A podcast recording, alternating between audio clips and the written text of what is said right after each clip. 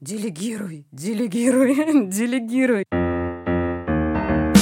Привет! Это подкаст «Заварили бизнес». Меня зовут Саша Волкова, я предпринимательница. А меня зовут Артур Белостоцкий, и я тоже предприниматель. Тоже предприниматель, это звучит гордо. Мы вместе с Сашей делаем студию подкастов «Заварили», которая делает этот самый подкаст.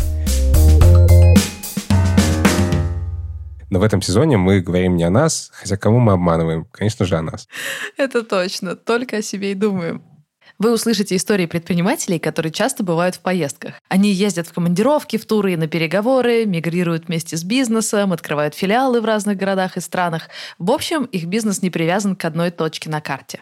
Мы расскажем, как им это удается, и попробуем применить их опыт в своем бизнесе, ну и вообще поделимся какими-то мыслями, которые появляются в наших головах, когда мы слушаем истории наших прекрасных героев. Этот сезон мы делаем вместе с One to Trip for Business, онлайн-сервисом организации командировок. Я вам сейчас расскажу о том, как это работает, хотя я надеюсь, что вы слушали предыдущие выпуски и уже запомнили. Ребята делают сервис для предпринимателей, который помогает организовывать командировки и деловые поездки. Если вы едете в другой город или в страну, вы можете все сделать там в одном месте. Забронировать билет на самолет, забронировать билет на поезд, забронировать отель все, что нужно, можно сделать в одном приложении. Самое клевое, что если ты организуешь какое-нибудь сложное путешествие, у тебя все, что нужно, на одной странице. Потому что когда я организовывала экспедицию, еще не знала про One to Trip for Business, я букировала отели и э, комнаты в одном месте, авиабилеты в другом, ЖД-билеты в третьем. И потом у меня сохранилась куча скриншотов, и мне просто было сложно разобраться хронологически, что зачем следует. Если ты все букируешь через One to Trip for Business, у тебя есть страничка, где буквально все твое путешествие хронологически расписано. Ты понимаешь, куда ты, вслед за чем идешь и ничего не путается. Давай тогда я расскажу, как это работает. Сотрудники бронируют билеты и отели, ну или вы, если вы предприниматели, куда-то едете, вы это все бронируете так же, как если бы ехали на отпуск. Вбиваете куда, когда, откуда и так далее. One to Trip находят билеты и отели, а деньги списываются с корпоративного счета, и в конце месяца все закрывашки вы получаете в личном кабинете. И можно оплачивать и с корпоративной карты, и с расчетного счета компании. И две крутые фишки. Во-первых, возможно постоплата. Во-вторых, нет абонентской платы и каких-то скрытых комиссий. Самый кайф и это то, о чем вы услышите подробнее в середине выпуска, то, что у них совершенно фантастическая служба поддержки, которая работает 24 на 7, на семи языках. Ну, если вдруг вам нужно. Регистрируйтесь и организовывайте деловые поездки за пару кликов на сайте b2b.one2trip.com. Саш, знаешь, когда я задумывался о своем бизнесе еще давным-давно, когда я только начинал об этом мечтать, я представлял себе это так. Я загораюсь какой-то безумной идеей, становлюсь от этого каким-то безумно энергичным и харизматичным. Зажигаю это идеи других людей. Мы вместе придумываем какой-то инновационный продукт или какую-то классную услугу, которая будет безумно полезна миру и которую все захотят. Так. И дальше мы продумаем план, например, на три года, и поделим этот план на квадратики по годам, потом э, план по годам поделим на квадратики по месяцам, месяца поделим на недели, и, в общем, все это будет вот такое поступательное, последовательное, спокойное движение. Ну, да, иногда будут случаться какие-то авралы, но в целом мы каждый день будем, каждый будет знать, кто мы, куда мы идем, что делаем, и, в общем, у нас будет какая-то тактика, и мы будем ее придерживаться. И вот у меня есть бизнес. У нас с тобой есть бизнес. И это вообще ни хрена не так.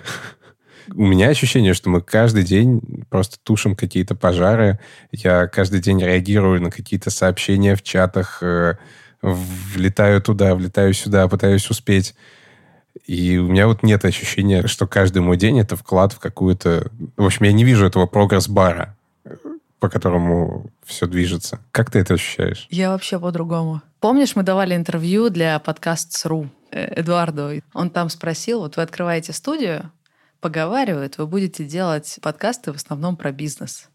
И у меня первая реакция была сказать, нет, подожди, мы строим гигантскую компанию, у нас будет медиа-холдинг, и мы там будем рассказывать про все вообще, про все. Вот будет как Википедия, только в мире подкастов. А потом подумала, а почему нет? Ну, то есть есть какой-то процесс, мне кажется, в запуске чего-то нового, когда ты пробуешь разное, ты специально не придумываешь никакую стратегию, ты просто рыпаешься. Водишь жалом, как это называл э, Леша Баринский. И ты пытаешься понять, в чем тебе комфортно, а в чем дискомфортно. И когда ты нащупал свою зону комфорта, вот ее ты и придерживаешься. Я, например, э, когда сейчас э, ездила по Дону разговаривать с предпринимателями, я заметила, что они само предпринимательство строят совершенно по-разному в зависимости от своего темперамента. Ну, каждый выбирает свое. Я сейчас пытаюсь пробовать как можно больше разных способов взаимодействия с нашими заказчиками, друг с другом. Я мысленно ставлю галочку каждый раз, когда мы проверяем какую-то гипотезу, и она срабатывает или не срабатывает. Мне кажется, вот когда я тебя слушаю, я начинаю понимать, в чем моя проблема. Потому что так. для меня это изначально выглядело немножко иначе.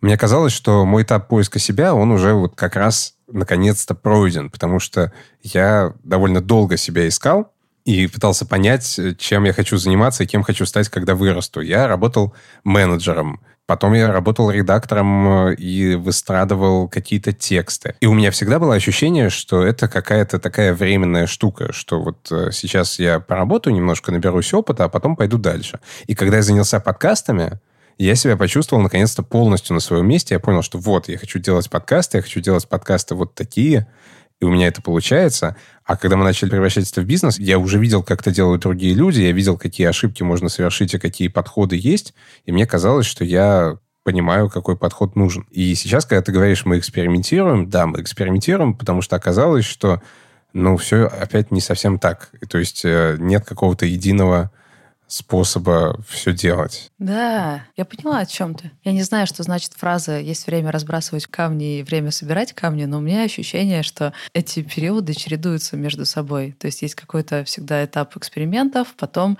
наоборот, этап, когда ты там из 10 гипотез проверил, две из них сработали, и ты теперь работаешь только по этим двум гипотезам. Когда ты склепал прочный фундамент на этих двух гипотезах, ты снова идешь разбрасывать камни. Нет такого, что ты к 30 годам все перепробовал, понял, как жить, и дальше больше не сомневаешься ни в чем. Блин. Ну, ну ладно, но я правда это ощущаю так. И это такие сменяющиеся циклы, и они часто накладываются друг на друга. И это норм тема. И в этом нет ничего страшного. Другое дело, что Прямо сейчас у меня перед глазами наш бизнес как некая схема. Я вижу несколько точек, которые у меня болят, какие-то вещи, которые я недостаточно хорошо поняла и плохо контролирую, они как бы подсвечиваются красными лампочками, типа «Саня, займись нами». Есть несколько проектов, они у меня перед глазами как такие линии. При этом каждый проект я понимаю, какую гипотезу я пытаюсь там проверить. При этом мне не важно в конце этого проекта гипотеза подтвердится или опровергнется. Мне просто важно получить ответ.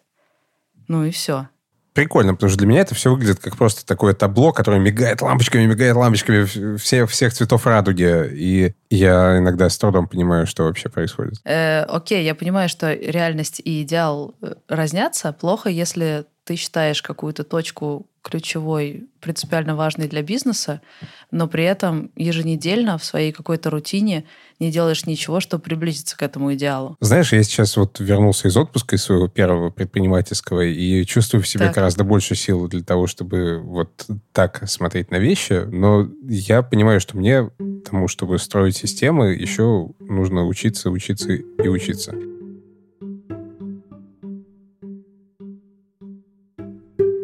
Сегодня хочу рассказать тебе историю классных предпринимателей Павла и Евы Кац. Они не просто однофамильцы, а муж и жена, и у них есть общий бизнес. Это агентство Digital Bands и образовательный проект, где они обучают людей маркетингу Digital Bandita. И, как мне кажется, одна из их сильных черт, помимо всего остального, это как раз то, что они умеют строить системы. А, я Ева Кац, э, писатель, ница. Писатель-диверсант, я себя называю. А, я совладельца агентства Digital Bands и кто я? Владелица, создательница проекта Digital Bandita и, собственно, немножечко еще спикер TEDx. Я Павел Кац, я другой сооснователь рекламного агентства Digital Bands и также бандита, и еще и немного предприниматель. Основная деятельность – это рекламное агентство Digital Bands.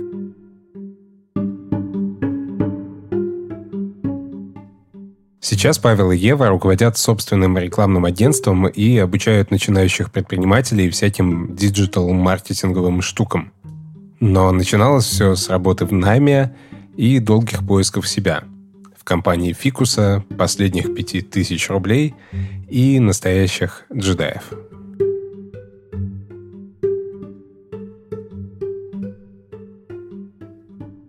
Я э, журналист. Я окончила журфак и 10 лет проработала на телевидении. И в какой-то момент был прям безумный кризис. Ну, то есть, представь себе, девочка идет на журфак с а, вот этой голубой мечтой нести разумное, прекрасное, говорить правду, и тут гайки начинают закручиваться. То есть, к моменту, когда я заканчиваю журфака, я понимаю, что как бы, ну, что-то не то. В общем, мечта не будет сбываться так, как я думала. И 10 а, лет я проработала, и в конце концов меня накрыло. В продакшене документальных фильмов для телеканала РЕН-ТВ мы делали документальное кино, и это была последняя капля, потому что продюсеры фильма про ГМО-продукты придумали брать интервью у блокадников – у людей, которые усыновили детей-инвалидов, все это дело а, абсолютно переиначить, связать с ГМО-продуктами. Я не буду сейчас этот трэш весь, да, как бы рассказывать. Я была автором этого фильма, как редактор, да, и я должна была вот этим всем заниматься. И у меня случился кризис, и я поняла, что я не хочу больше возвращаться на телевидение и работать. Я ушла, я тогда снимала квартиру в Алтуфьево, и я... У меня был такой какой-то период, я много курила, много пила на полу, у меня был фикус со мной мной, я с ним общалась. Это такое было какое-то дикое дно. Фиг узнает много в моей жизни. Ну, в общем, и дошло, я дошла до, до ручки, то есть у меня были какие-то сбережения, съемная квартира. И я поняла, что деньги заканчиваются. То есть у меня мой друг Дима дал 5000 рублей, это были тогда огромные деньги, и сказал, подожди, не сдавайся, найди себе какую-то другую работу, не возвращайся на телек. И я эти 5000 э, проела, ну, то есть все, у меня прям совсем закончились деньги. Я так ничего толком и не придумала, что делать. И я шла домой, и я зашла в подъезд, проверила почтовый ящик. И я получила открытку из Боливии от моей подружки Иры Аникеевой. И она в этой открытке написала, продолжай верить в мечты, иди типа за своей мечтой, следуй, будь таким же светлым джедаем, как ты есть, и все получится. И я, меня просто трясло. То есть я держала эту открытку, а я в этот момент приняла решение, что я все-таки вернусь на телевидение, потому что, ну, что делать, как бы, да, непонятно. Деньги закончились, квартира съемная, все очень плохо. в общем, все. И я стою с этой открыткой, и я не нашла ничего лучше, как просто ВКонтакте. Я написала объявление, просто говорю, ребят, я готова продавать мороженое, не знаю, пойду уборщицей, кем угодно, просто пофиг вообще. Я согласна сейчас на любую работу. А, и, и, и заголовок был такой, «А, хороший светлый джедай ищет работу. И мне мой знакомый кидает объявление вакансии джедая. Я такая, что? Да ладно!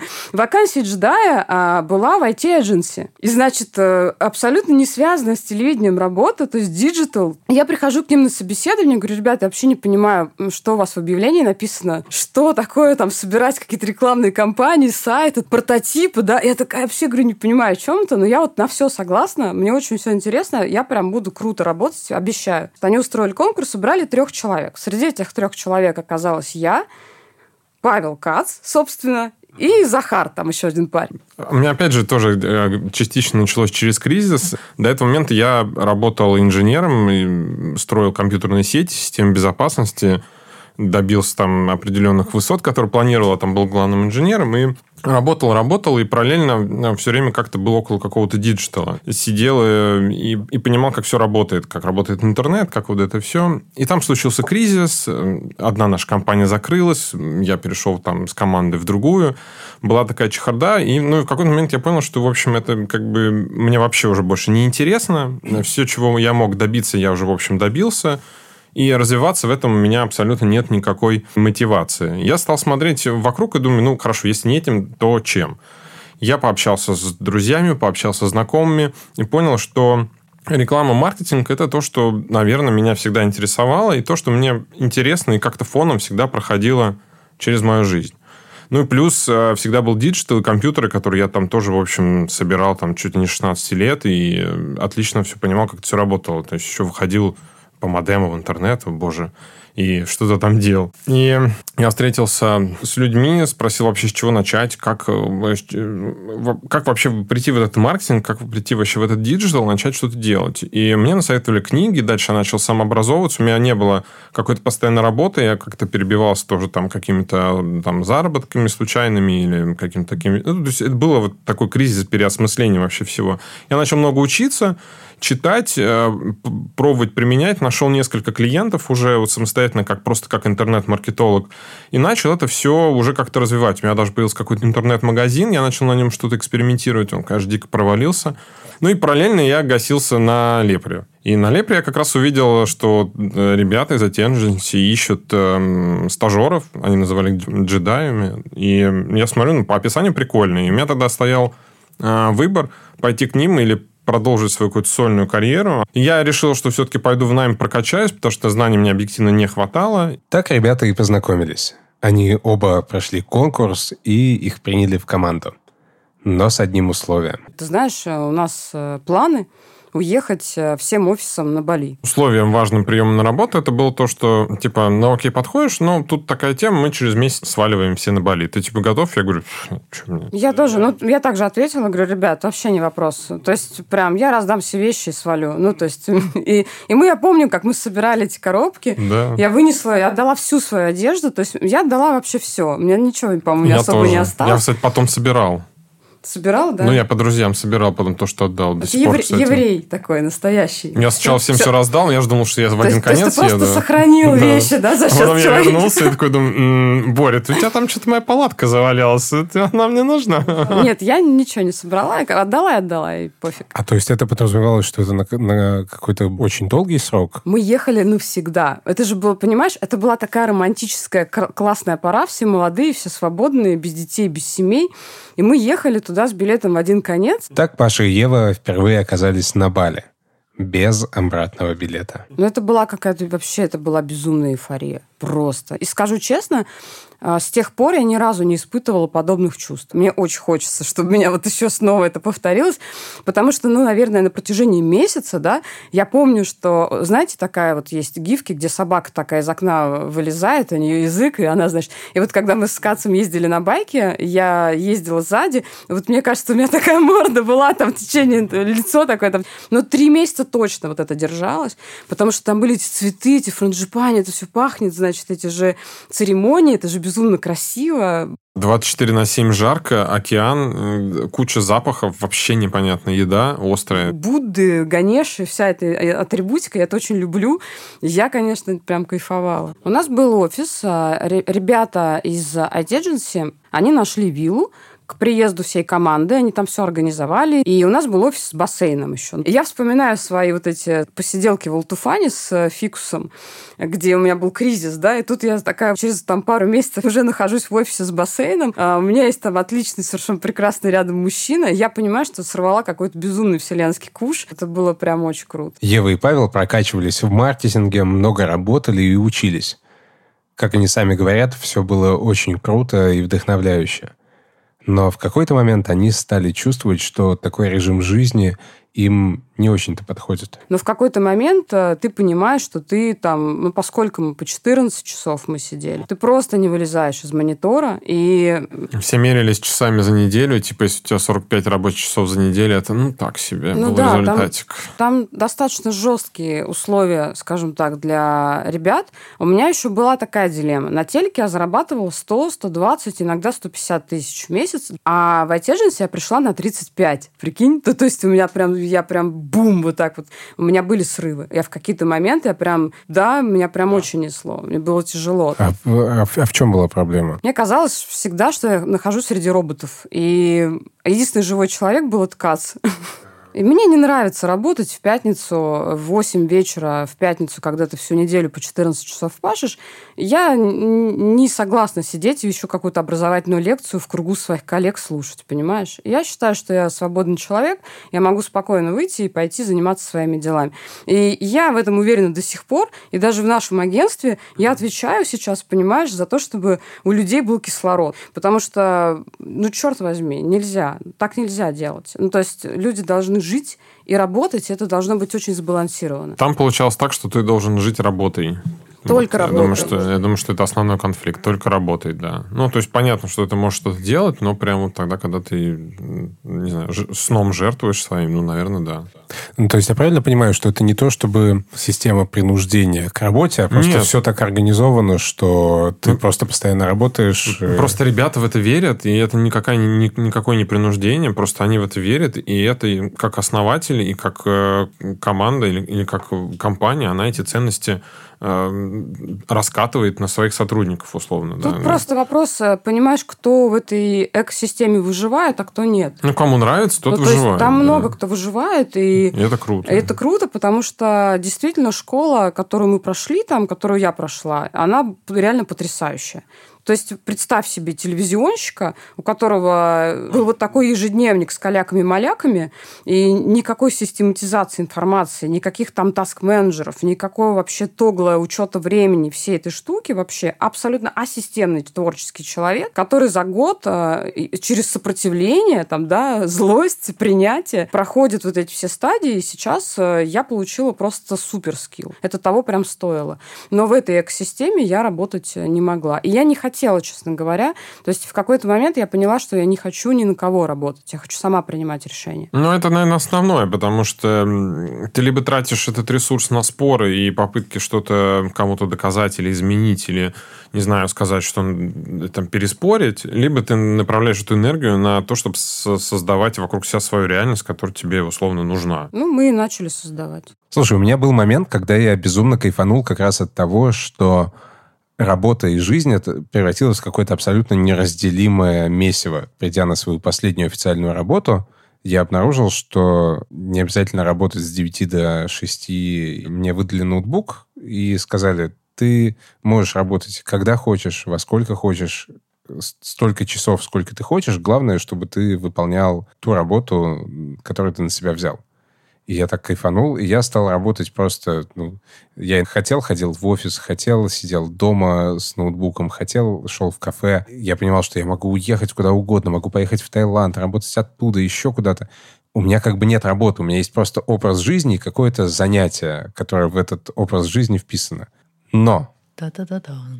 Просто когда ты работаешь на наемной работе вот так, ты прикольно живешь, ты что-то делаешь, но ты все равно как будто это не совсем для себя делаешь. А еще я обратил внимание, что вот на таких работах, где тебе говорят, ты можешь работать сколько хочешь, ты можешь работать хочешь по 6, а хочешь по 20 часов в сутки, обычно все-таки все приводит к тому, что люди работают по 20 часов в сутки, а не по 6. И это одна из штук, которая меня со временем стало подбешивать уже, когда я стал подыскивать себе других работодателей, это вот этот э, сектантский вайб, когда мы, ребята, мы все вместе делаем какое-то большое дело, космический корабль, сейчас взлетит все, но нам надо напрячься, давайте по 25 часов. И меня стало от этого очень сильно воротить.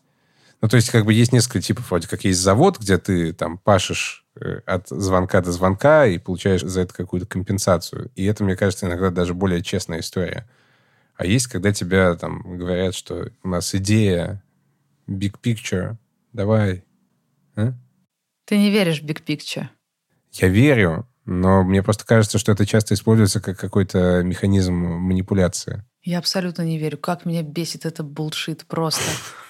Нет, Серьезно, каждый раз, когда вот эти корпоративные встречи, где рассказывают, что ребята, перед нами большая цель, мы должны продать в два раза больше суши в этом квартале, я просто не понимаю, о чем речь. Ну, то есть меня можно мотивировать не деньгами, но совершенно другими способами. Например, есть вот такая задачка, мы можем ее заботать. Ну, она прикольная, просто сам процесс поиска будет интересный. А мне понятна мотивация, когда мне говорят, что я приобрету какой-то опыт. Опыт не в смысле стану выше котироваться на рынке труда, хотя это тоже важно, но просто самосовершенствование, оно же приятное, приятно получать какие-то новые навыки и какой-то апгрейд. То есть, когда со мной разговаривают, исходя из моих интересов. Работая в найме, я придумала для себя удобную форму существования. Я назвала это ужупис. Знаешь, что это такое? Нет. Короче, Ужупис — это маленький изолированный район Вильнюса, и там э, куча всяких кафешек. Это фактически арт-кластер. Но они себя позиционируют не просто как арт-кластер, а, черт возьми, как республика со своим манифестом. И люди там живут, развиваются. В общем, я строю Ужупис внутри компании. Я под какой-то проект создаю свою тусовку. Она часто работает немножко не по тем же правилам, что вся компания. Мы сами выбираем себе какие-то цели, Э, к чему стремиться. Я работаю этой стеной у жуписа, чтобы ребята, которые за моей спиной, не ощущали на себе каких-то неприятных вещей в корпорации. И ну, я такое проделывала уже два или три раза, и каждый раз это срабатывало. Причем я понимаю, что не только для меня, видимо, потому что мы знаем много крупных компаний, где какие-то отделы работают как стартапы внутри компании. Но это все прекрасно, когда у тебя есть какая-то большая организация, внутри которой ты строишь вот этот оазис свободы и адекватности. Но мне кажется, когда ты делаешь свою компанию, там как-то по-другому все это должно быть. Когда ты строишь ужупис внутри крупной компании, тебе все равно нужно все время работать вот этой самой стеной.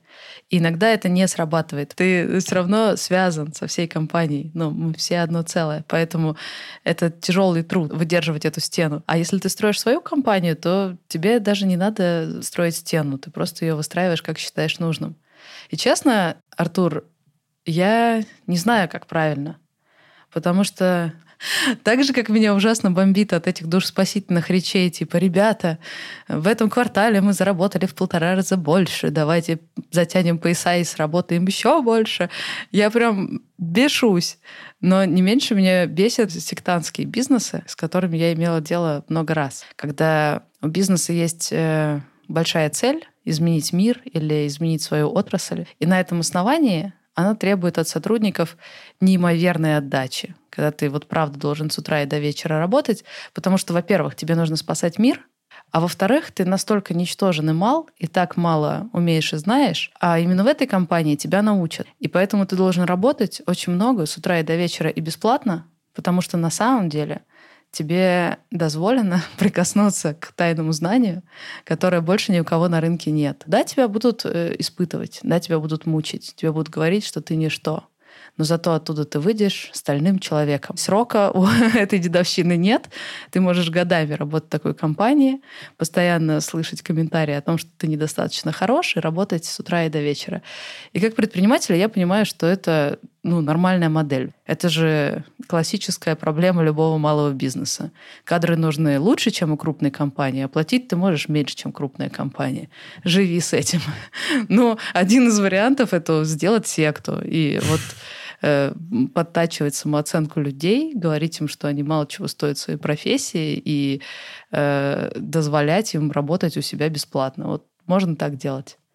Как тебе такое? Не встречал никогда? Я встречал такое много раз, э, но в разной степени тяжести. Я как раз, если говорить о манифестах, то одна из моих таких важных для меня вещей в своем бизнесе это вот не допустить такой фигни, не стать ну, это же звучит, на самом деле, очень соблазнительно. Ну, то есть при должной харизме и опыте сектанства довольно-таки легко такую штуку построить. Вот, достаточно просто создать себе определенный загадочный образ и э, как бы постучаться в дома к людям. Ну, в общем, обычно так сектанты делают. Э, но это, ну, это настолько как-то я даже, я, я, я даже не знаю, как это назвать. Ну, то есть, ну, нет. Нет? Это выгодно. Мне кажется, противоположность вот этому подходу — это когда ты находишь людей и позволяешь им самим придумывать себе какие-то цели и самовозгораться, и э, самим э, как-то оценивать, какую компенсацию денежную они хотят за свой труд, тогда у них получается какая-то нормальная, ровная мотивация. В долгосрочной перспективе и для души это лучше, чем сектантская модель. Вот ты, Саша, рассказывал немножко про экспедицию, из которой ты только что вернулась.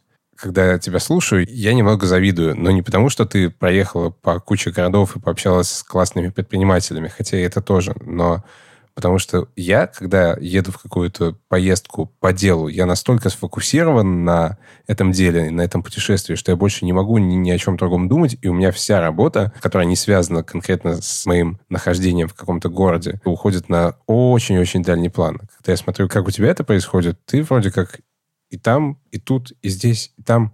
И я решил поговорить с человеком, для которого разруливание кризисов – это привычное дело. Катя Антонова, руководительница службы поддержки One to Trip, рассказала, как они переживали локдаун и отмену рейсов прошлой весной. Поддержка, святые люди. Дело в том, что локдаун, он был не одномоментный, он развивался как э, шар накатанный, да, то есть по накатанной. Сначала было непонятно, сначала закрыли границы в конце марта, э, мы за конец марта и начало апреля получили в 12 раз больше обращений, чем обычно. То есть был такой стресс-тест для всей команды. И, в принципе, самым сложным было э, не только то, что было большое количество массовых обращений, да, в какие-то моменты мы в десятки раз получали больше обращений, чем в обычной жизни, но и пугающая неизвестность. Потому что границы закрылись, небо закрылось, авиакомпании перестали летать, и сами авиакомпании не знали, что с этим делать. Естественно, когда отменились рейсы, все клиенты э, кинулись возвращать деньги, за билеты, да, или пытались как-то обменять свои рейсы на какие-то другие направления, а, но у авиакомпании начался ступор. То есть они не знают, что с этим делать, с таким массовым количеством, и, соответственно, многие из них а, просто заморозили действия с билетами там, чуть ли не на целый год.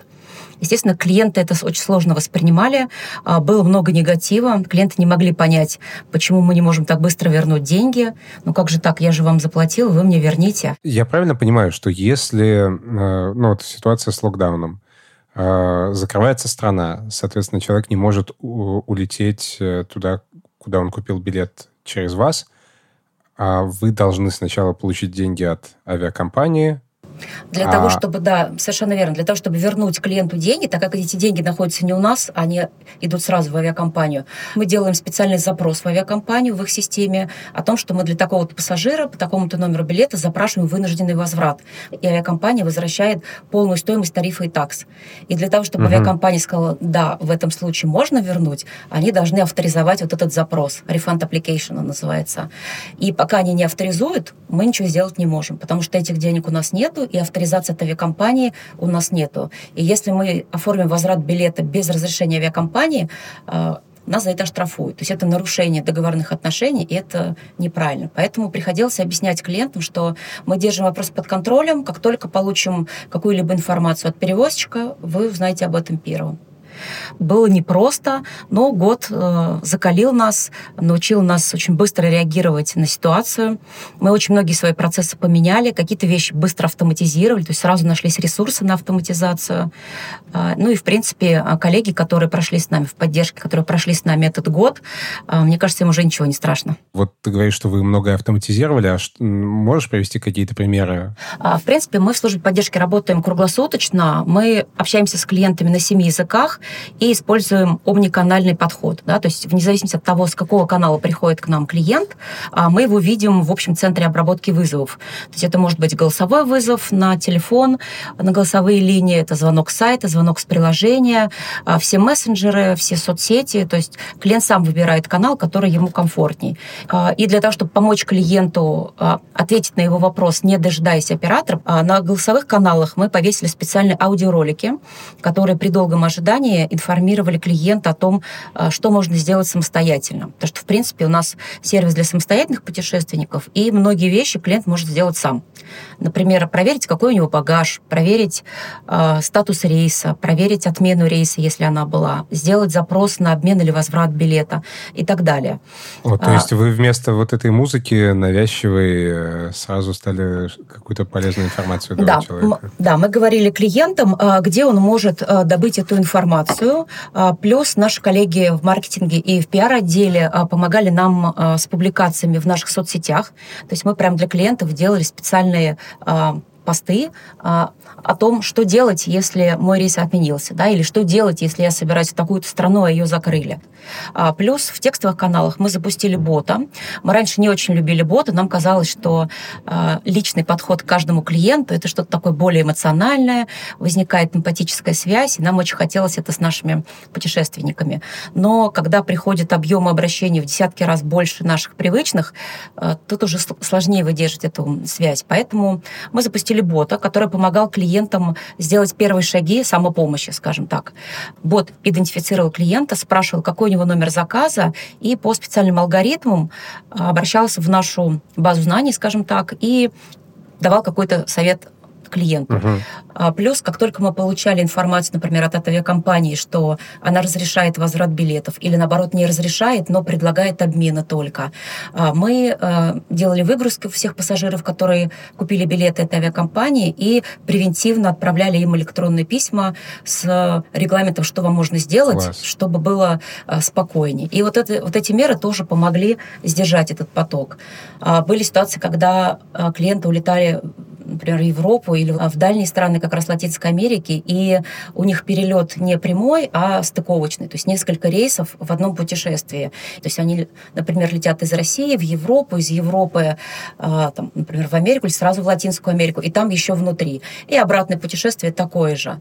И было несколько случаев, прям сердце разрывалось, когда клиенты улетели туда, а обратно вернуться не могут, потому что авиакомпания А-а-а. отменила рейс, они остаются там, никто в Европу не летит, прямых рейсов в Россию нету, вывозных рейсов из этой страны, там Венесуэла и Перу были, вывозных рейсов нету. А, ближе к лету была ситуация, когда у клиента внутренний рейс отменили и обратный, то есть он туда улетел с семьей, а обратно вернуться не может. И вот мы а, продумывали для него маршрут, что мы можем сделать так, а, для того, чтобы он смог вернуться с семьей домой. А как вот вообще, как из этой ситуации выйти? Мы учитывали, какая виза у него есть, потому что через Америку, например, он полететь не может, там нужна виза. А, через Англию много рейсов есть, но у него не было визы, то есть у него был единственный вариант – это Шенген или что-то из Латинской Америки. Но вот нашли рейс, а, он не был вывозным, он был обычный, регулярный, который еще не отменили авиакомпании Латинской Америки, и вот договаривались с ними для того, чтобы для этого а, клиента разрешили переоформление а, вот этого билета на этот рейс. Слушай, ну для меня на самом деле это звучит, э, ну я, я восхищаюсь, потому что для меня One to Trip и другие похожие сервисы, это, ну, есть сервис по продаже билетов, да, то есть это условно билетная касса. И я совершенно не ожидаю от билетной кассы, что она мне будет помогать вот в э, каких-то таких ситуациях продумывать маршрут. Ну, ну, то есть максимум, что я могу ожидать, это что если случится такая ситуация, это мне вернут деньги за билет. Почему вы это делаете? Ну, собственно говоря, поэтому и делаем, что мы не билетная касса, мы сервисы для путешественников, и все, что может потребоваться путешественнику для его поездки, есть у нас. И, естественно, служба поддержки, которая не оставит клиента в беде ни на минуту и сделает все возможное, чтобы помочь.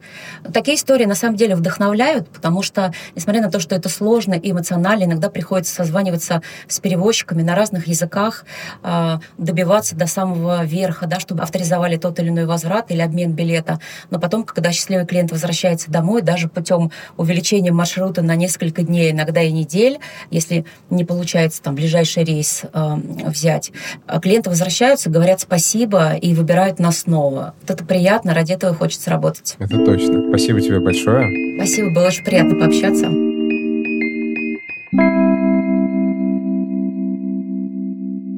Павел и Ева уволились и решили строить свой бизнес. Они съездили в Россию, оформили ИП и вернулись на Бали с планом жить и работать там. Они довольно хорошо разошлись с предыдущими работодателями, и поэтому на первых порах те помогали им с клиентами и советами. Так ребята продолжали жить и работать, но в какой-то момент решили уехать с Бали и вернуться в Москву. На самом деле мы вернулись просто потому, что нам на Бали, по-моему, надоело. Очень сильно. Да, да, мы устали просто от жары. Мы там прожили к этому времени, по-моему, три года. Ну, то есть два из которых мы там, или полтора где-то, которые мы прям работали-работали. И по факту мы, ну, под конец мы свалились там в ту же историю, что мы там много работаем. И э, плюс очень стало жарко постоянно. Ну, в общем, короче, просто устали. Устали от места, устали от... Когда у тебя нет смены сезонов, когда ты не ходишь, мы дико вообще располнели там просто на этих бананах. И... Мы мало двигались, на самом деле. Мы передвигались на байке, сидели за компом и ели. Ну, скучно, слушай. Остров ты весь изъездил уже, все, ты все точки посмотрел. Я последний месяц уже сидела под кондиционером, я уже не выходила практически из дома. Ну, то есть у меня вот этот градус жары, я ненавижу жару. И мы уехали в Москву. Да? да, мы уехали, мы как бы уехали, по идее, не в один конец, но по факту, конечно, в один конец. Сначала ребята работали вдвоем. Они назвали свое агентство Тоти. Постепенно к ним начали приходить большие клиенты. И вот тут начались трудности. И я помню, что к нам пришли тогда ребята из логистической компании большой.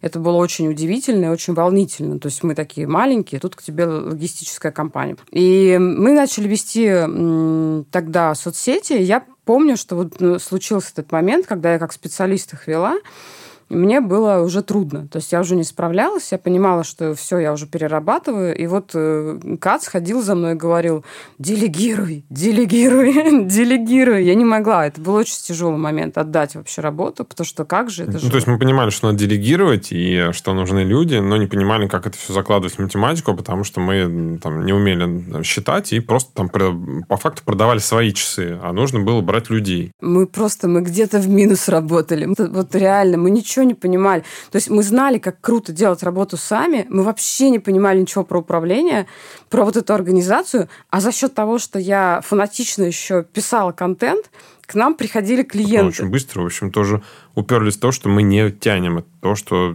должны тянуть. Ну, то есть вы на тот момент были самозанятыми, по большому ну, счету. Ну, конечно. Э, ну, э, как-то самоорганизовавшимися. Как вы перешли от самозанятости к бизнесу? Мне кажется, нет такого прям явного перехода. Он случился, когда, во-первых, мы договорились с, с ребятами из Питера, со Стасом и Андреем, что мы теперь четыре управляющих партнера, и мы создаем уже теперь прям агентство с двумя офисами. Мы с ними... У нас тогда уже появился первый человек. Это было очень тяжело.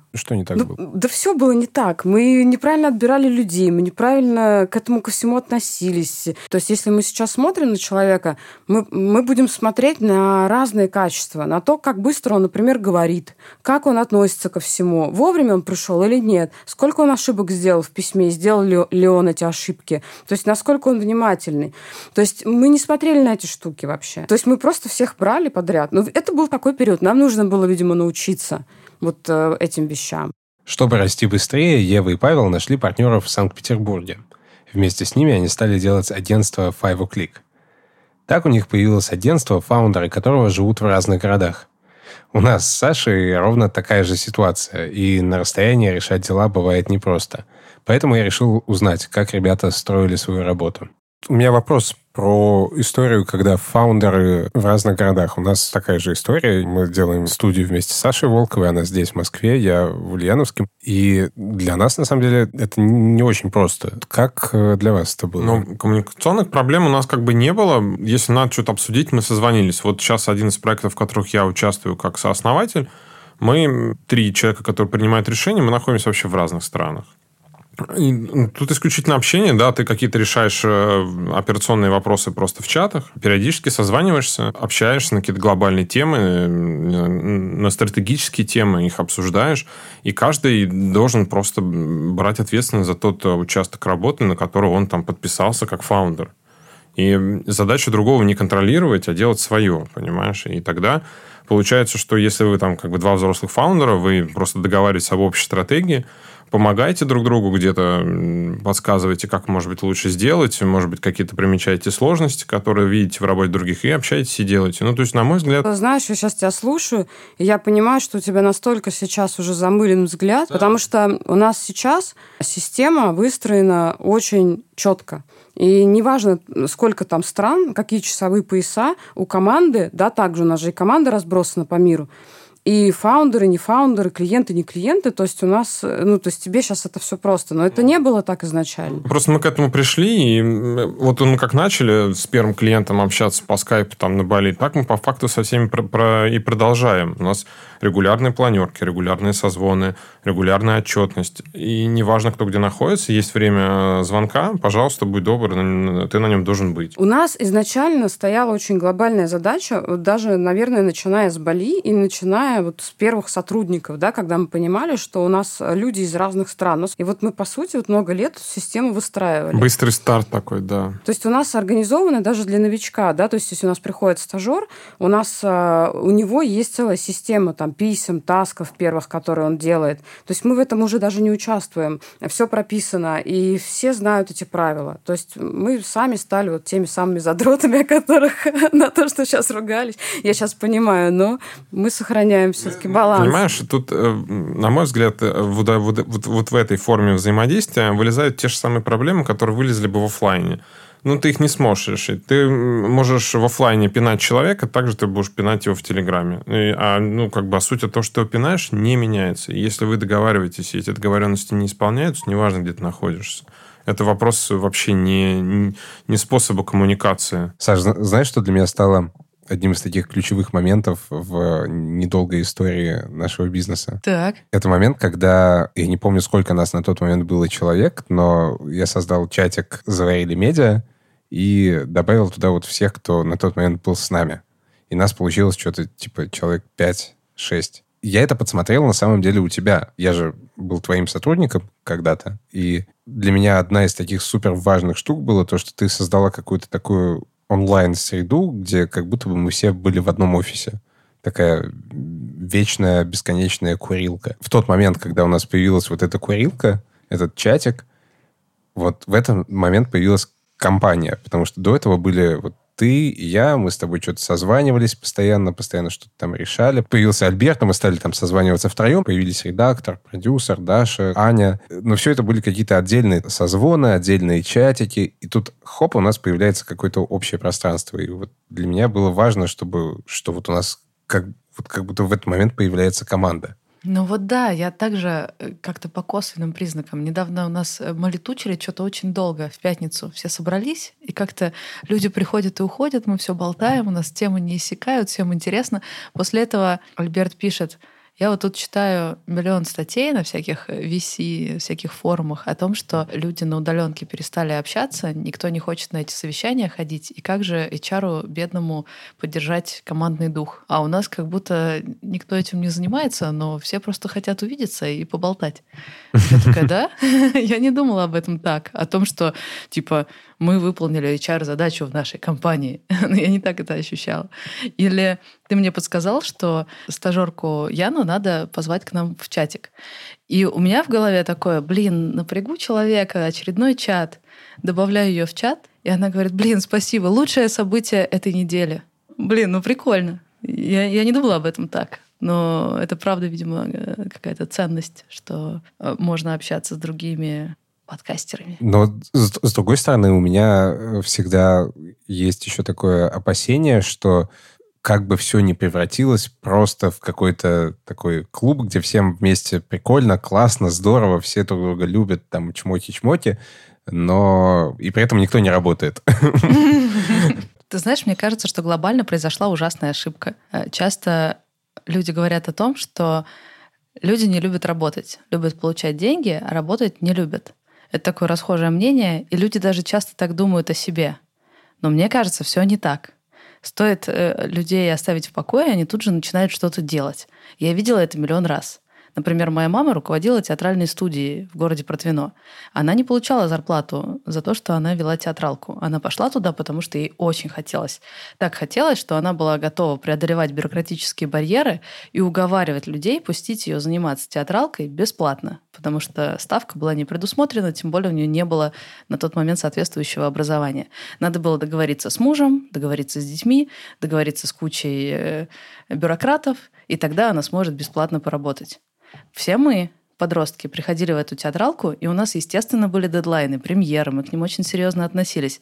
Не было такого, что мы просто ну, забиваем, потому что, черт возьми, нам было очень важно сделать спектакль потрясающим. Причем мы соревновались с лучшими образцами мировыми. Но мы никогда не думали, типа, а, для Фортвино сойдет. Нет, мы, мы прям вкладывались. И, конечно же, тоже бесплатно.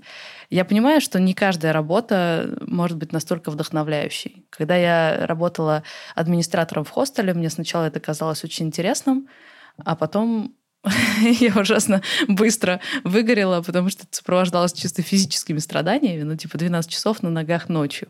Поэтому э, каждое мое утро начиналось, во-первых, поздно вечером, ночной администратор, а во-вторых, с 15 минут рева. То есть я просыпалась, лежу в кровати, реву, потом вытерлась и пошла на работу. Вот так вот я жила. Не каждая работа так вдохновляет, но нам повезло. Мы э, занимаемся творческой работой, и э, ну, это большая удача. Не надо ни с кем бороться. Я когда вижу у других предпринимателей проблемы, когда они открывают там, не знаю, какие-нибудь наливайки в регионах, и их сотрудники, ну, чаще всего люди, которые попали на эту работу вопреки своей воле. Мне очень жаль этих предпринимателей, потому что им приходится работать с людьми, которые, ну, это пытка. Они просто мучают людей, это э, сложно, вот. А нам повезло, мы можем ну, предоставлять людям доступ к идеям и проектам, и все будет ништяк. А слушай, подожди, так ты, ты, получается, впервые босс такой команды в бизнесе? Хм, да. Кажется, да. Ну, я начинал свою карьеру как менеджер, то есть с того, что я говорил другим людям, что делать, но я себя при этом чувствовал очень некомфортно первые два года, а потом уволился. Так, а сейчас ты как себя чувствуешь? Как человек, который должен обеспечить работоспособность команды? Слушай, для меня на самом деле во всем этом самая большая загадка — это что людей заставляет делать то, о чем ты их просишь. Ну, потому что деньги — это не, не ответ и не единственный ответ. У нас есть несколько проектов, которые мы делали довольно долго, никто еще не видел денег, но при этом там половина проекта была к тому моменту сделана. То есть люди вовлекались, просто ты говоришь человеку, есть вот такой проект, хочешь поучаствовать? Человек говорит, ага, начинает что-то делать, а потом уже, а, а что там, давай про деньги договоримся. То есть дело не в деньгах, есть просто какая-то такая сила, которая заставляет людей хотеть что-то сделать, при этом ты им говоришь, что а давай сделаем вот это, а давай сделаем вот это в каких-то вещах. Где-то они сами себе придумывают, что они делают. И для меня это большая загадка. Почему, когда я пишу Альберту и прошу, Альберт, сделай, пожалуйста, вот это, вот это и вот это, Альберт говорит, окей, и делает. Или там не Альберт, а кто-то еще. Почему я ему говорю, что делать, а не он мне? Вот. Ну, то есть, э, как бы для меня вот все вот это руководство бизнесом и занятие им – оно меня заставляет думать о вот таких каких-то фундаментальных вопросах того, как устроены человеческие взаимоотношения, почему мы делаем то, что мы делаем. Это еще не все. Мало того, что я не понимаю вот эту грань. Мне кажется совершенно естественным, если все будут говорить, что делать. Мне окей, когда мне, наоборот, сотрудники говорят, что делать, потому что да, в каких-то да, процессах да, они лучше разбираются или просто больше вовлечены. Ну, мы сейчас с тобой идем по сценарию, который написала Ира. Ира говорит мне, что делать. Все окей. Но, с другой стороны, если ты предприниматель, то у тебя должно быть видение, потому что ты, заявляя себя как э, предприниматель, обещаешь людям, что ты понимаешь, что делать, или хотя бы стремишься понимать, что ты делаешь. Ты не можешь можешь просто построить некую рутину, где все друг другу говорят, что делать, куда-то эта колесница едет, а куда непонятно. Тут надо как-то нащупать вот этот э, баланс. Но вот если на минуту забыть о вот этих фундаментальных вопросах, э, которые передо мной ставит руководство нашим маленьким бизнесом, одна из вещей, от которых я больше всего кайфую, это то, насколько какие-то твои маленькие действия приводят к большим результатам. То есть, если раньше ты там пишешь статью, то есть ты сидишь много часов что-то делаешь, или э, там последние три года сидишь и редактируешь подкаст 18 э, часов, и э, это приводит к какому-то результату финансовому или к удовлетворению, то сейчас какое-то совершенно маленькое действие, пара нажатий кнопок на телефоне, какой, например, слово просто «ок» или «да», отправленное в чате нужному человеку, или слово ну, в основном это ок или да. Уже это может привести к каким-то серьезным результатам. В эти моменты ты чувствуешь, что это как, как будто ты заклинание какое-то узнал. То есть ты э, написал две буквы, а там, не знаю, сделка какая-нибудь состоялась э, в результате. Вот, это совершенно пьянящее чувство. Ага. Так. И еще прикольнее, когда все это происходит где-то далеко от тебя физически. Ну, например, сижу я на летнике у себя в Ульяновске и заказываю Яндекс доставку по Москве. Мне там надо было забрать микрофон у одного из наших коллег и отвезти Так. тебе. Тык-тык, там пару нажатий по экрану, и я уже вижу, как человек спешит сначала за микрофоном в центр Москвы, а потом уже с э, микрофоном куда-то через всю Москву к тебе. В общем, в итоге как-то он оказался у тебя. Я просто получаю пуш-уведомление, что у вас списаны деньги, что все-все доставлено. И ты мне пишешь, все, микрофон забрала. Я думаю, вау. Я еще ужасно залипаю на эти карты, ты прям видишь, как он к тебе приближается. Ну, в общем, это же, это же удивительный мир. Ты просто нажал на кнопочку, ну, то есть ты там вбил какие-то буковки, но, по сути, ты в стекло потыкал пальцем. Вот скажи предкам кому-нибудь, да? Ты Ага. тыкаешь в па- пальцем в стекло, и где-то в центре Москвы появляется человек и делает то, что ты его попросил. А ты при этом можешь находиться вообще в другом месте. Я помню, как мне не хватало такого, когда я делал свой первый нано-бизнес 10 лет назад. Это был интернет-магазин, и я тогда возил в Ульяновск и продавал молескины и всякие другие модные штуки. У нас были маленькие объемы, и курьерские службы, когда я к ним пришел, послали меня куда подальше. Так что я все возил сам на такси и маршрутках. Сейчас бы все, конечно, было бы проще. Заказал Яндекс доставку и вперед. Короче, в классные времена живем. Да, да. События весны 2014 года сильно повлияли на ребят. И тогда они решили снова уехать из России.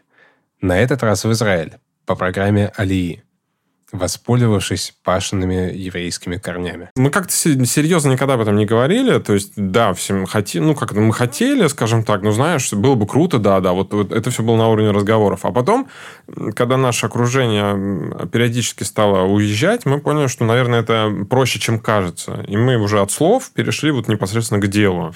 И мы сделали мотозагранпаспорт и подали документы, и нам их одобрили. Интересно, что до поездки в Израиль национальность не была какой-то важной частью пашиной самоидентификации. До поездки в Израиль я думал, что евреи бывают двух типов. Вот есть прям ортодоксальные евреи, которые вот какие ты вообще к ним ни- никак не относишься, они там что-то ходят в синагогу, э, у них там шляпа, кипы, пейсы, вот это все отлично. И такие, которые размыты. И типа ты либо должен, э, значит, верить и должен быть иудеем, либо ты, в общем, не еврей.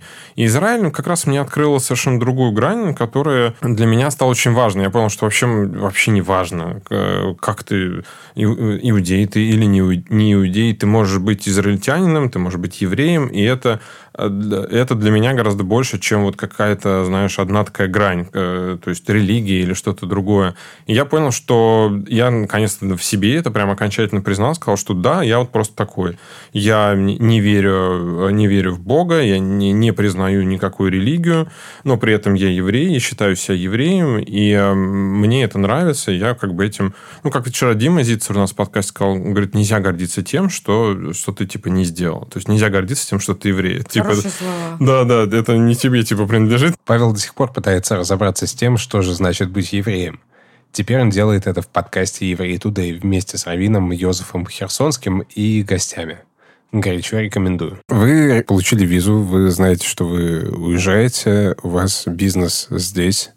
А как вы ко всему к этому готовитесь? Но у нас уже были налажены, на самом деле, удаленные процессы. Знаешь, как мы меняли процессы, связанные скорее с погружением людей в команды и с наймом команды. Вот тут я экспериментировал э, всегда очень много. То есть, и как раз, э, когда мы прям совсем были в Израиле, мы внедрили очень много процессов, направленных на поиск людей, на максимальное мягкое погруж- погружение автоматическое, потому что мы стали э, много искать людей, невозможно со всеми созваниваться. Я пытался все эти процессы прям ну, максимально автоматизировать, чтобы не тратить условно дополнительно время на эти согласования. А почему понадобилось это делать? Вот э, как это связано с вашим переездом? Мы в этот момент начали э, взрослеть сами как предприниматели, с одной стороны, и начали больше нанимать людей и лучше некоторые люди не справились с удаленкой вот, из наших сотрудников. Они классно работали оффлайн,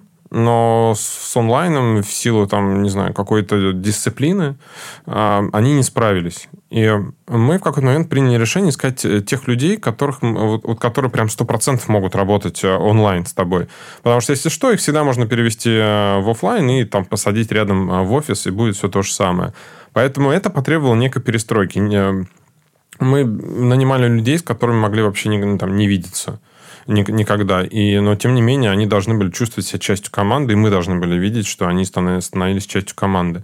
И второе правило, которое мы приняли, это быстрее принимать и быстрее увольнять людей, потому что у тебя нет времени дистанционно в разных странах вести эти переговоры. Ты не видишь человека ты не видишь, например, что, не знаю, там, у него взгляд, там, там, как он ходит в офис какой-то там понурый. Ты это не видишь, ты это можешь видеть только по результатам работы. Поэтому отчасти мы должны были вот эти все процессы с наймом, с поиском, с внедрением людей а, автоматизировать, делать быстрее и эффективнее. В удаленке какая проблема? Там же не только эм, то, как человек работает, да, там еще важно, как он коммуницирует с командой, насколько они взаимосвязаны насколько все окей. То есть ты видишь в офлайне, правда, настроение, там, что человек читает, перекинуться парой фраз. Мы сделали несколько шагов э, специально для того, чтобы вот эту дистанцию сократить. Мы сделали для новичков, кураторов. У него э, не должно быть ощущения, что он брошен или что у него не, не у кого спросить. Второй момент. У нас есть э, чат, где все обсуждают не рабочие вопросы, а именно вот просто кто что увидел, кто что прочитал, читал.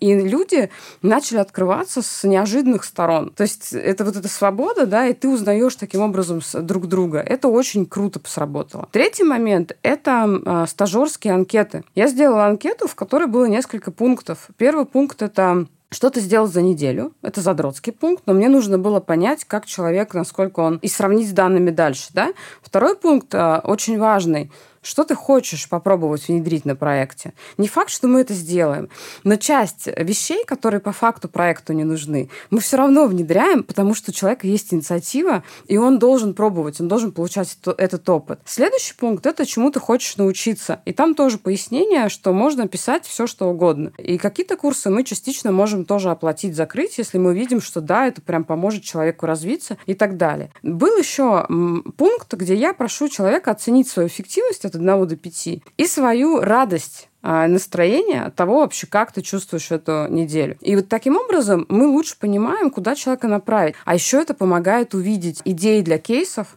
которые ты как фаундер не видишь. Ты же не можешь в каждом проекте быть, в каждом диалоге. И это классная практика. Когда вы ехали в Израиль, какой был план? Мы, когда ехали в Израиль, мы договорились а, с Кацем на берегу, что если кому-то из нас будет плохо, мы не будем спорить, мы уедем. И мы ехали туда без... Мы не знали. То есть мы понимали, что мы будем переобуваться прямо на лету. У нас в любом случае есть бизнес, и который нас весь Израиль он кормил, и, и мы не скажу, что мы сильно выросли за это время, но мы не провалились. То есть, в принципе, у нас за это время появилось, появился Digital Bandit, вот отдельный проект целый, и за это время у нас появились ну, большие клиенты у нас были, которые, по сути, мы заключали сделки в чате Фейсбука. То есть это вот, это вот тоже супер удаленская такая классная история. Но у нас не было, да, никаких э, вообще... Ну, может, у тебя было? Глобально я рассчитывал вот на что. Что, во-первых, агентство будет здесь продолжать работать. И если очень надо, значит, я буду приезжать э, на какие-то важные вещи, летать туда-сюда, условно. Плюс, э, как обычно, приезжаем куда-то в новое место и оглядываемся и смотрим, что можно сделать там. В итоге там у нас ничего особо не получилось но агентство здесь все это время продолжало работать. Оно могло бы вырасти, если мы были бы здесь точно совершенно. Мы не просели, но и не выросли. Но тогда у нас появился Digital Bandit. Мы его для себя определяли как онлайн-школу для предпринимателей. Это парадоксально, но в Израиле у нас появился проект, который был большей частью направлен на Россию и на, и на Украину перенести то, что работает здесь туда, у нас не получилось из-за того, что просто рынок совсем вообще маленький. И, ну, то есть, когда мы, например, я общался на переговорах по тем же самым услугам, которые я, например, предлагаю здесь, там ценники, которые я озвучил московские, ну, такие стандартно российские, они там казались прям дикими. То есть, а я понимаю, что у нас ну, процессы на эту стоимость завязаны, что мы не можем сейчас взять меньшую стоимость, да, пускай там рынок меньше, меньшую стоимость, и как-то попытаться это, значит, сделать. Мы просто не можем. Второй момент. Э, с теми, кто давно живет в Израиле, очень тяжело общаться про, про бизнес. Разные взгляды. Э, разное понимание одних и тех же слов и разный менталитет, как это ни странно. То есть, вроде человек из России, он предприниматель, э, ну, переехал, условно, там, 10-15 лет назад, и вы с ним как бы говорите одними буквами, но про разное. Все равно это как-то, узнаешь, э, вроде одно и то же, но э, ясно, что нет до конца понимания. Ну, как-то, потому что люди выпадают из повестки российской, слова, какие-то значения, они все забываются, да, у тех, кто там живет. И получается, что ты как будто вроде на одном языке раз, разговариваешь, но договориться не можешь. Оказалось, что строить бизнес в чужой стране совсем непросто, даже если имеешь дело с соотечественниками. Вот тебе ситуация типичный Израиль. Мы искали коворкинги. И мы приезжаем в какой-то коворкинг, какой-то район, полная вообще трэш, какая-то разруха, говно и палки, ничего не понятно. Мы заходим в какое-то здание, нас встречает девушка Лена и, значит, проводит. Ну, мы что думаем? Что сейчас нам покажут просто коворкинг, что вот здесь мы работаем, здесь вы можете купить места. У нее папка в руках, подождите, говорит, мы сидим в какой-то комнате, пьем воду. Нас заводят а, в отдельную переговорную комнату, Туда приходит куча каких-то людей. Они открывают эту папку. У них на нас целое досье. Мы просто пришли искать два рабочих стула и стол для себя. Они про нас все уже там знают, понимаешь? Мы вообще не поняли, что это было. А потом э, мы говорим, а коворкинг-то где? И нам показывают такое недостроенное помещение, да? Коворкинга-то и нет. Есть какие-то идеи, задумки какого-то места, где кто-то будет когда-то работать и делать свои стартапы. И, и такой странной штуки было много. То есть ты просто оказываешься в каких-то странных, нелепых ситуациях, декорациях.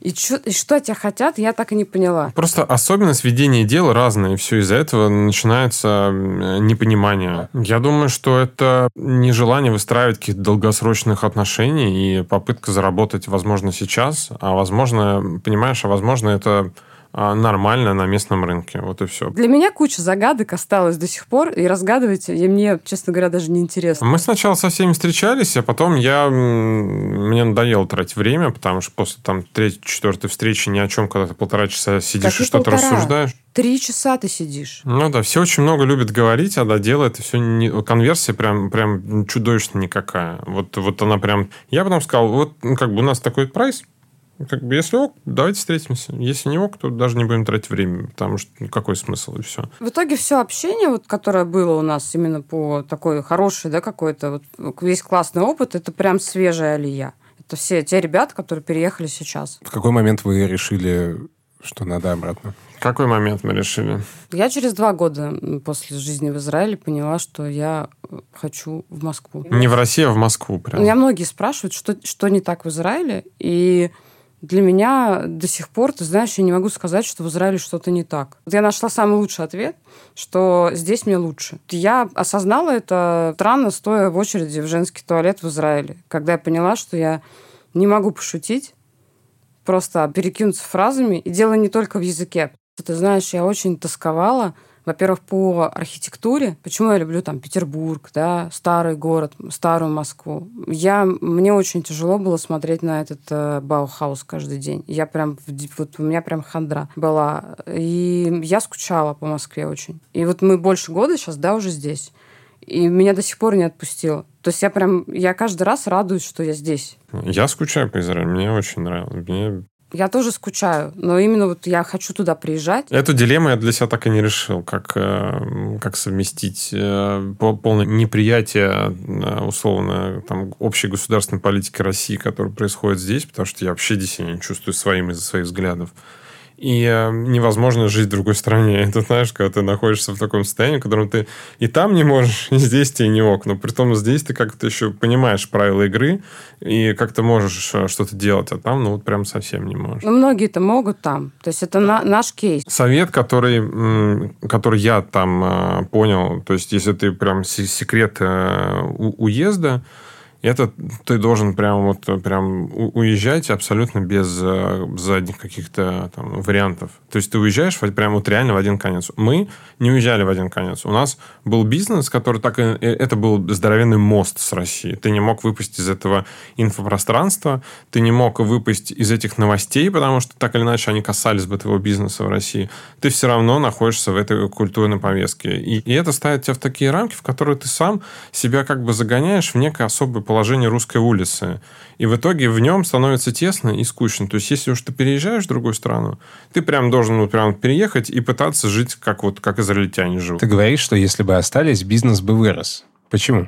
Я почувствовал, э, я почувствовал несколько моментов, что все-таки э, в нашей компании самые большие крупные сделки все равно так или иначе заключаю я. И э, некоторым людям до сих пор важно, чтобы ты к ним приехал. И от этого никуда не уйти. Это особенность менталитета. Ты приезжаешь, это некий знак уважения, вы смотрите друг другу в глаза, даже если вы уже обо всем договорились, вы смотрите друг другу в глаза и типа ок-ок.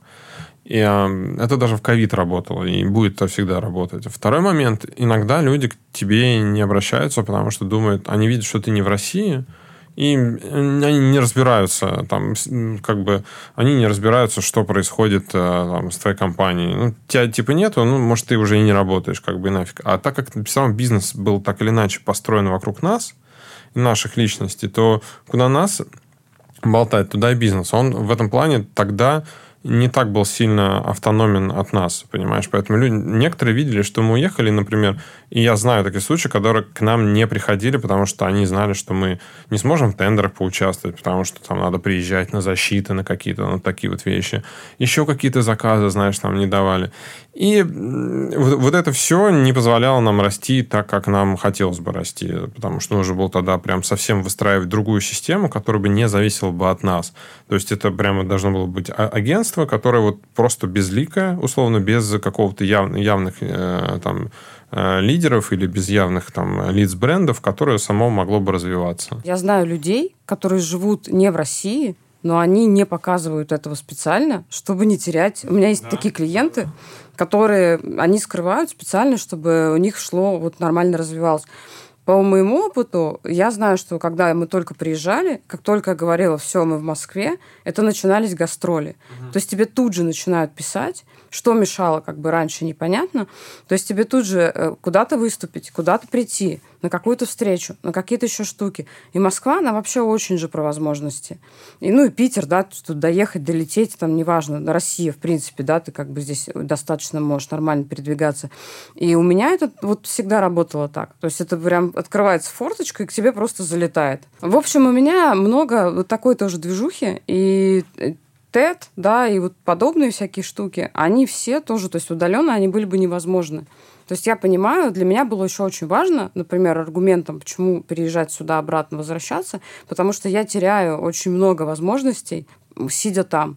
Ну, то есть это прям плохо, потому что жизнь очень интересная, и хочется во всем поучаствовать. Есть такая жажда жизни. И Москва в этом плане, мне кажется, идеальное место. Ну, то есть из Израиля можно делать там клевый международный стартап ну, который там ориентирован там, на, на США, например, да, или там что-то на местном рынке. Ну, я знаю несколько примеров, но я вот сейчас смотрю, те, кто, например, был вместе с нами, кто был в таком же положении, все плюс-минус вернулись. Вот у кого прям был здесь какой-то серьезный бизнес или какая-то связь. Видимо, ну, я знаю других людей, которые, в общем, у которых прям супер большой автономный бизнес, и, конечно, они...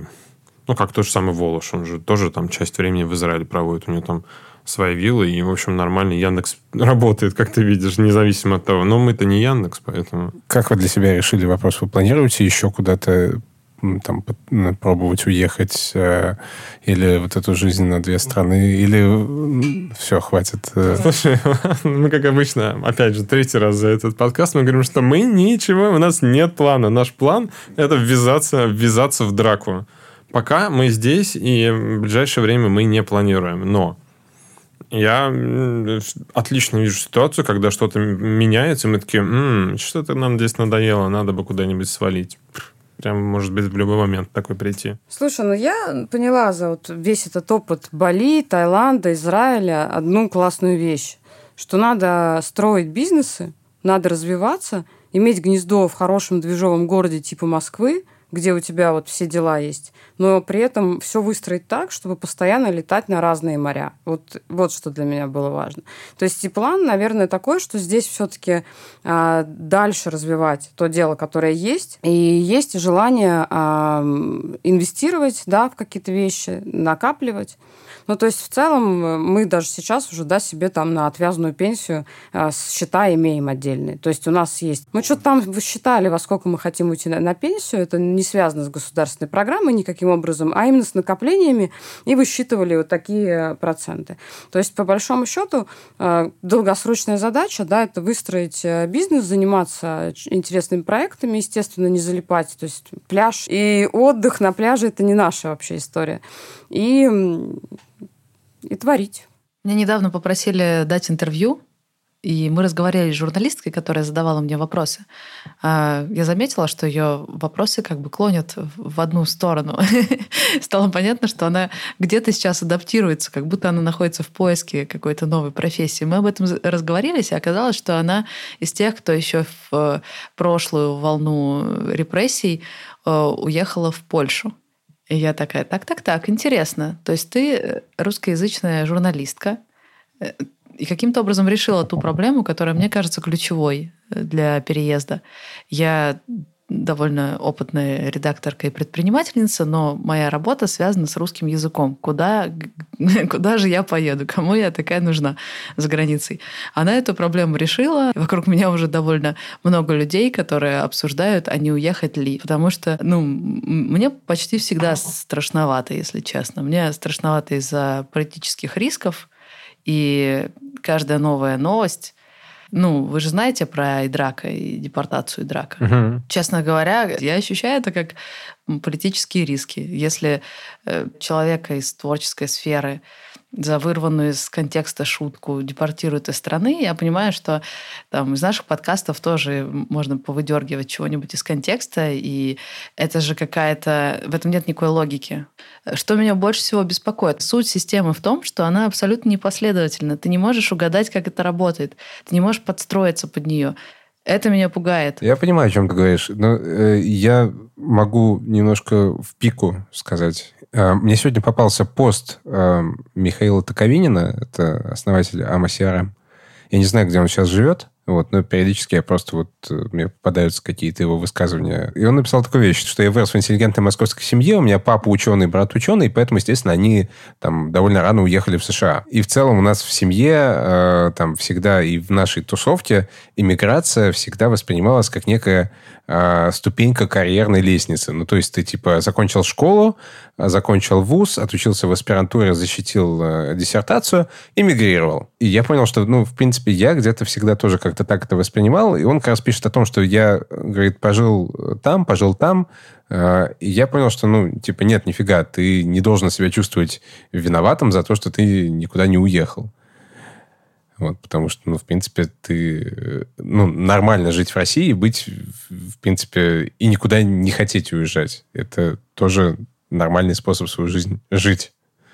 Хотя кажется, что сейчас это тоже звучит совершенно как бы против шерсти, если посмотреть на настроение в какой-то медийной тусовке. Мне совершенно не хочется. Нет, серьезно, понимаешь? То есть я столько работала, столько вкладывала для того, чтобы построить какой-то фундамент, чтобы сейчас э, поехать за границу и все начать заново. Ну, это нечестно. Мне прям обидно за это.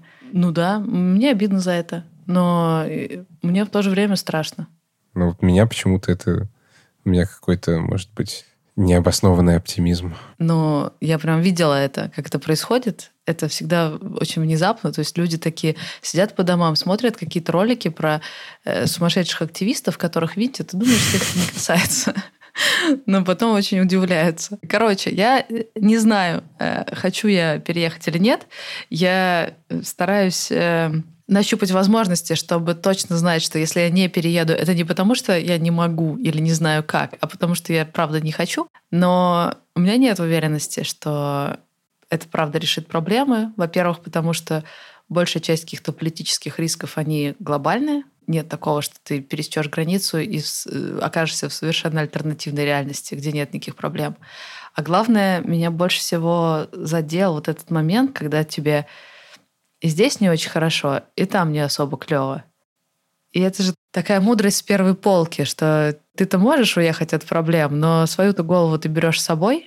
Поэтому если ты себя здесь не смог э, создать э, полностью комфортную жизнь, то, может быть, в другой стране будет то же самое. Ну, то есть большая часть эмоций у меня же вызывает нифига не политический строй или не там какие-то новости по телевизору самые большие переживания у меня связаны с вещами, на, на которые я имею непосредственное влияние. Моя работа, мои друзья, моя личная жизнь. И если моя жизнь недостаточно комфортна для меня, может быть, не надо ехать в другую страну, а заняться решением своих проблем. Короче, я ни на что не намекаю, но я сейчас сама себе задаю такой вопросик. Типа, Саня, а ты точно хочешь уехать из России правда-правда из-за типа политических рисков? Или просто тебя что-то другое гнетет? Может, погода не та, или, может быть, не совсем все э, устроила сама себе так, как хочется. И, может быть, это какая-то иллюзия, что ты, если переедешь в другую страну, то там все попрет по-другому. Может быть, надо усилия свои э, направить не на то, чтобы э, сопоставлять разные страны по каким-то формальным признакам, а своей жизнью заняться, Типа, может быть, она сложится лучше, и тогда и уезжать не захочется. Мне очень запомнилась твоя фраза из нашего первого выпуска в этом сезоне, что я тогда тебе процитировал Нила Геймана, который сказал, что куда бы ты ни шел, ты везде берешь с собой себя, а ты сказала, что ты, в общем-то, на это очень рассчитываешь. Тогда лето было, а сейчас осень. Это был подкаст «Заварили бизнес». И этот сезон мы делаем вместе с сервисом организации командировок One to Trip for Business. Регистрируйтесь и организовывайте деловые поездки за пару кликов на сайте b2b.one2trip.com. В этом сезоне будет 6 выпусков. Чтобы не пропустить следующие, подписывайтесь на нас в любимых подкаст-приложениях. Не следующий, а следующий. Один остался. Но потом будут еще сезоны, поэтому вы все равно подписывайтесь. А если вам нравится то, что мы делаем, и вы хотите, чтобы о нашем подкасте узнало больше людей, то, пожалуйста, ставьте оценки и оставляйте отзывы в Apple подкастах и в Кастбоксе каждый отзыв, он помогает подкасту двигаться в рейтингах вверх, и так люди узнают о нем. Вот, делайте людям добро, помогайте им узнать о нашем подкасте. И, но на этом мы не скажем пока-пока. Давай, наконец, к концу сезона мы в нашем подкасте сделаем титры и скажем, что над выпуском работали. Редактор Ира Волченко, звукорежиссер Денис Остромухов и мы, Саша Волкова и Артур Белостоцкий. Пока-пока. Пока-пока.